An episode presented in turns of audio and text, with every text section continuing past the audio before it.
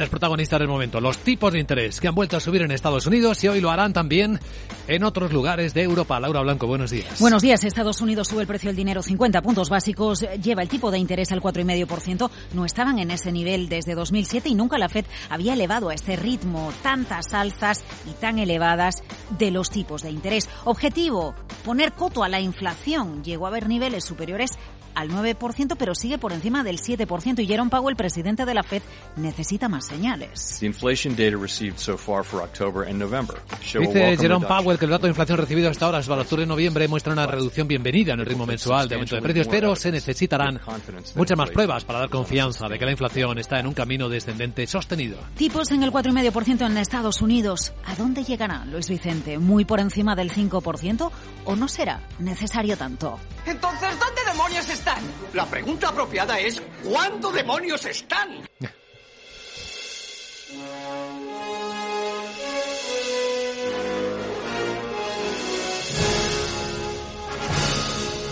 Sí, Luis Vicente, ojalá pudiéramos regresar al futuro para saber dónde está la inflación y dónde van a estar los tipos de interés, por ejemplo, en un año, porque hay una variable que no solo es la inflación, que interfiere mucho en las decisiones que adopta la Reserva Federal de los Estados Unidos, y es la fortaleza del mercado laboral. Escucha a Jerome Powell.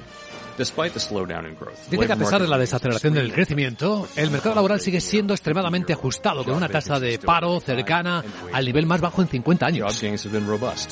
Vacantes laborales aún muy altas, dice Powell, un crecimiento salarial elevado, la creación de puestos de trabajo ha sido sólida. Claro, date cuenta del escenario, inflación, escenario recesivo, todo el mundo dice que viene una muy gorda, la bolsa ha caído mucho este año, anticipándolo, pero como nos recuerda Hernán Cortés de Olea Gestión, si viniera un marciano... El paro no solo durante el año no ha crecido, sino que ha bajado a pesar del, incremento del PC, a pesar de los tambores anunciando la recesión, el paro, tanto en Europa como en Estados Unidos, ha bajado. Entonces, es una cosa como muy, vamos, que si viene un marciano aquí, no sé cómo se lo vamos a explicar. Es difícil explicar el contexto en el que nos encontramos, así que lo que más claro tenemos es que Powell, es que lo dice él mismo, va a mantenerse en sus 13 hasta que el trabajo esté hecho. Mantendremos el rumbo hasta que el trabajo esté terminado. La Fed seguirá subiendo los tipos de interés y el Banco Central Europeo y previsiblemente los llevará del 2 al 2,5%. Hay quien dice debería ser incluso más agresivo y hoy subir los tipos de interés para mostrar un mensaje contundente de alza de 75 puntos básicos Enrique Díaz, Eburia, España. Esperamos un mensaje más, bastante más duro que espera el mercado. Estamos viendo un cambio de, posición en general en las últimas semanas. El Banco Central Europeo es una institución que se mueve con mucha inercia, muy lentamente, y pensamos que ese cambio progresivo, avisar al mercado y a preparar el mercado para subidas de tipos más duras de lo que está en precio, continuará mañana. Al final, el diagnóstico está claro respecto a lo que ha pasado en 2022. La Fed ha sido la rápida, los lentos, mirando al futuro han sido el resto de bancos centrales. Víctor Galán, Planeta Bolsa.